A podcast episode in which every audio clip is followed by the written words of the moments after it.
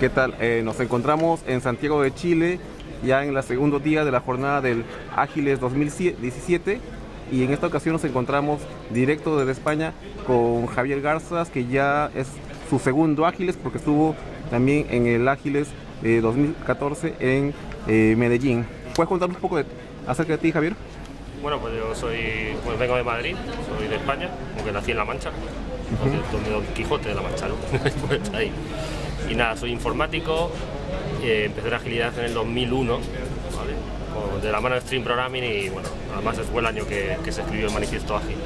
Y desde entonces pues he trabajado para ochenta y pico sitios, entre contratado y, trabajo para. Tuviste un doctorado, ¿verdad? Sí, tengo un doctorado, eh, hice el doctorado pues, hice un trabajo sobre patrones de diseño. una evolución de los patrones, reglas heurísticas y mejores maneras de hacer, de hacer diseños orientados a objetos. Y luego hice un postdoctorado en Estados Unidos, en la Carnegie Mellon. Ah, mira. Bueno, eh, el día de ayer eh, tu charla fue muy interesante, ya la, ya la puedo ver ahorita también en el canal de YouTube de nosotros. era sobre el lado oscuro de la agilidad y se me saltaba la pregunta de que ahora con el tanto crecimiento que tiene el agilismo, de que se ha vuelto eh, mainstream, es de que si es casi inevitable que las organizaciones o los equipos eh, pasen por procesos que los arrastren, que los tienten hacia el lado oscuro y qué es lo que se puede hacer para evitar caer en esos patrones que comentabas tú ayer. Claro, yo lo de la charla, la idea era un poco incentivar que no caigamos en llamarle a lo de siempre con otro nombre, que es un nombre de moda que se llama agilidad. Entonces yo por eso lo que quería un poco era que reflexionásemos sobre ciertas cosas que nos hacen identificar la mala agilidad, que yo le llamo el lado oscuro, para identificarla. Y entonces el miedo que me da, o yo creo que lo que deberíamos hacer para evitarlo, es reflexionar constantemente si lo que estamos haciendo realmente es ágil. ¿Tú, crees que la agilidad es una ausencia de buenas prácticas en lo que hacíamos anteriormente? Ausencia de buenas es otro Por ejemplo, la comunicación, por ejemplo, la colaboración, la comunicación que creo que desde el principio debió haber estado y ahora este todo ese tema de agilidad como que te fomenta, te empuja a tener sí o sí a tener que hacerlo, ¿no? Entonces como que es, es completar eso que de repente no, no lo hicimos lo suficiente con otros marcos, con otras, otras formas de trabajo. Sí, claro, hay que tener en cuenta que nosotros como herencia venimos de un modelo que era totalmente, no sé totalmente, pero en parte muy contrario a eso, que era la influencia del modelo industrial. Entonces siempre hemos tenido esa lucha entre lo que era esa influencia de lo industrial, de la construcción de cosas físicas, ese taylorismo, que fue lo primero que intentamos poner en práctica cuando empezamos a pensar cómo había que gestionar la manera de hacer, en nuestro caso, software, y siempre ha estado dando vueltas eso. Entonces la agilidad nace como contrarréplica a eso, una manera diferente de ver las cosas y una manera diferente de trabajar que no existía hasta, que aparece. Eh, regresando hace tres años, o, sí, tres años, en 2014 eh, a mí personalmente me impactó mucho tu charla que diste en el Ágiles y una de las láminas era, bueno, que sale eh, Baracus y cómo se llama, eh, eh, claro, ¿cómo se llama? Con Aníbal Smith y le dice, amigo, si no tienes calidad de código, excelencia técnica, no hay agilidad. Entonces, hay una discusión que hemos estado teniendo en la comunidad respecto sobre si la excelencia técnica es condición necesaria, condición deseable o condición imprescindible para llegar a tener agilidad. ¿Cómo, ¿cómo lo ves tú? La excelencia técnica como tal casi que literal, diría que literal es un principio ágil. están los cuatro valores y entre los 12, creo que son 12 principios, los 12, uno no, creo no, son 12 principios, pues uno de ellos es la excelencia técnica. Vale, ese es un tema que por ejemplo en la charla de ayer no entré porque salía un poco del, tema, pero yo sin duda, como no haya buena parte técnica, hablando puramente solo de software, es que no hay agilidad. No hay es muy difícil que la haya. Yo pinto siempre un triángulo que es la parte de más temporal, procesos, tiempo, sprint, tal, tal, tal, necesaria, pero como no tenga la parte humana, equipo, peopleware, no va a funcionar, pero la tercera parte es que como estás tú desarrollando y construyendo tu producto, tiene que acompañar a lo anterior. Es imposible que yo quiera hacer un MVP corto, continuous delivery, etcétera, etcétera, etcétera, con software muy acoplado, que es imposible hacer una compilación, despliegue y un testeo en menos de n horas o incluso días. Entonces eso es así. Y es un tema profundo, ¿eh? porque ese es un tema súper profundo, da para mucho hablar. Porque excelencia técnica no significa... O sea, hay que saber lo que es la excelencia técnica. porque yo puedo pasarme haciendo buenas prácticas que no me ayuden a ser más ágil.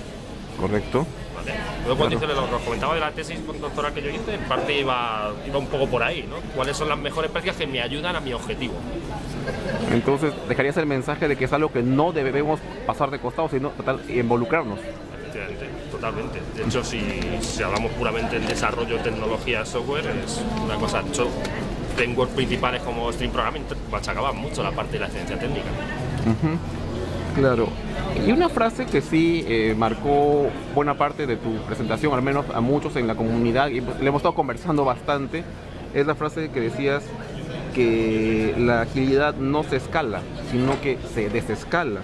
Entonces, ese tema eh, en la comunidad se ha, venido conversando en el sentido de que estas ideas de respecto al escalamiento es la forma en la cual al fin o en que podríamos llegar a acceder a las organizaciones que querían cambiar pero que todavía tenían sus recelas a la agilidad entonces esos esos procesos de escalamiento eran una forma de involucrarlos entonces eh, ¿cómo lo, lo ves tú desde de ese lado?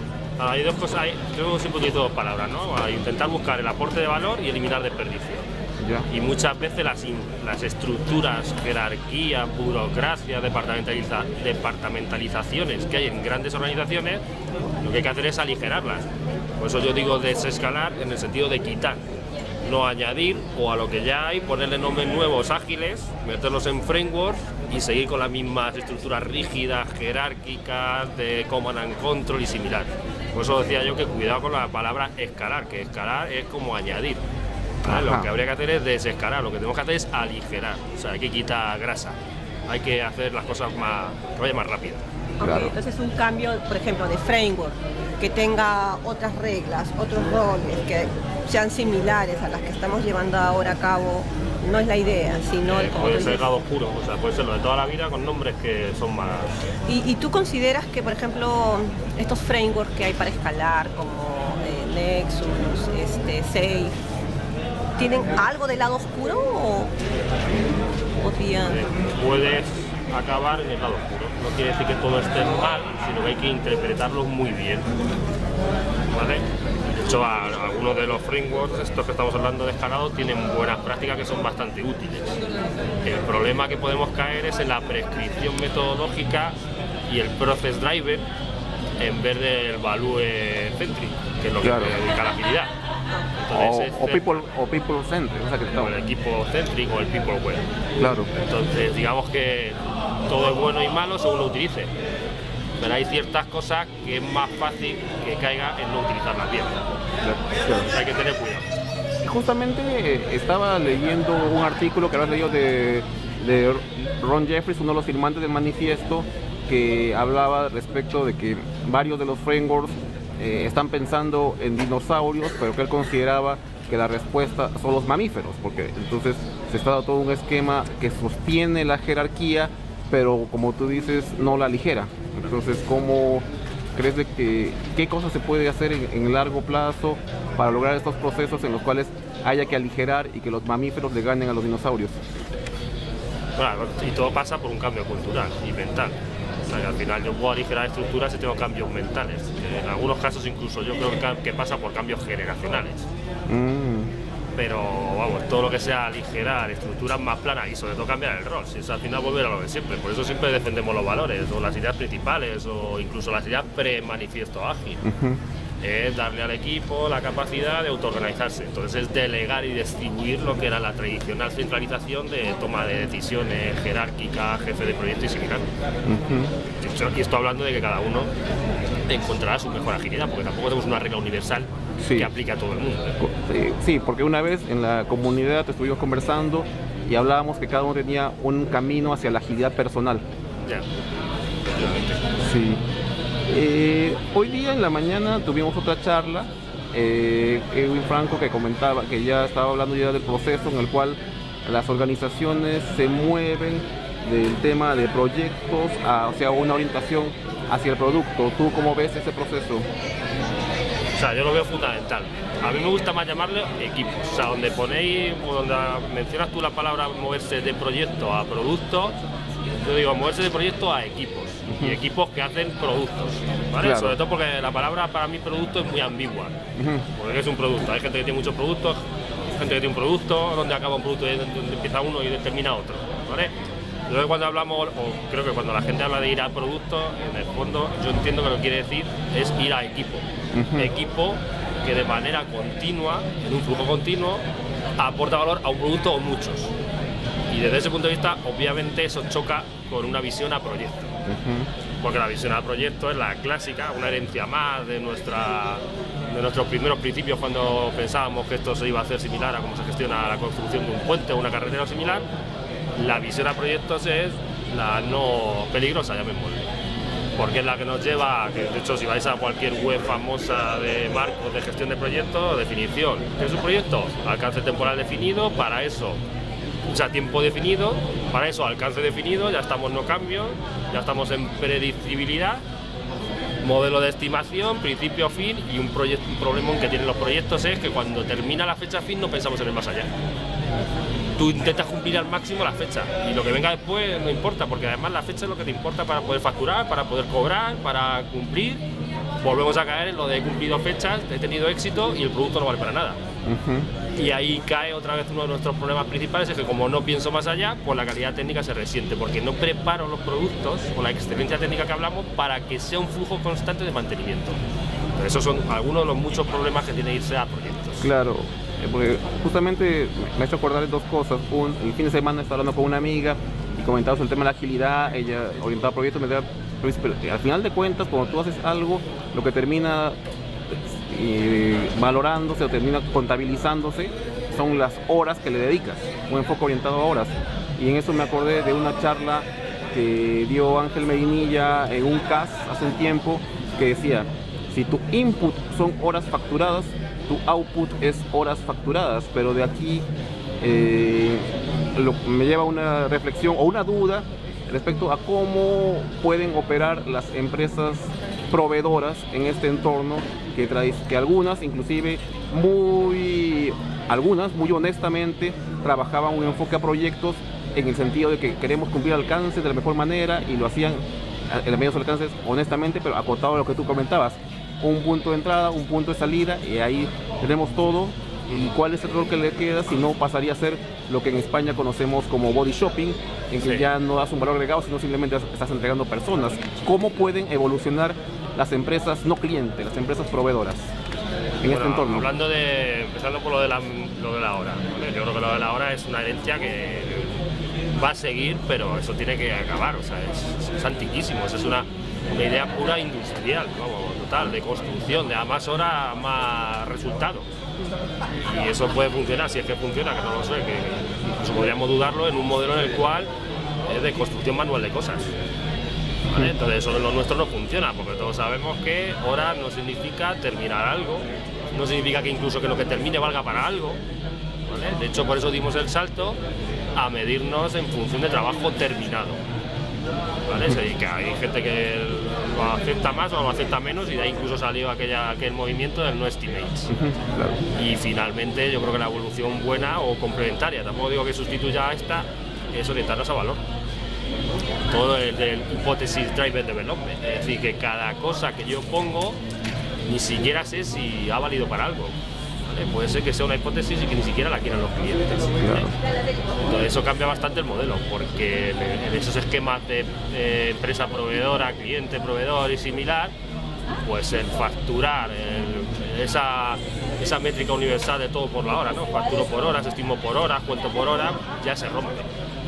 Y entonces deberíamos movernos, y lo que digo deberíamos como si fuese el futuro, porque ya hay gente que lo hace, a modelos más de que la base es el sprint, la base es lo que yo termino de verdad en ese trozo de tiempo y la base es lo que realmente vale.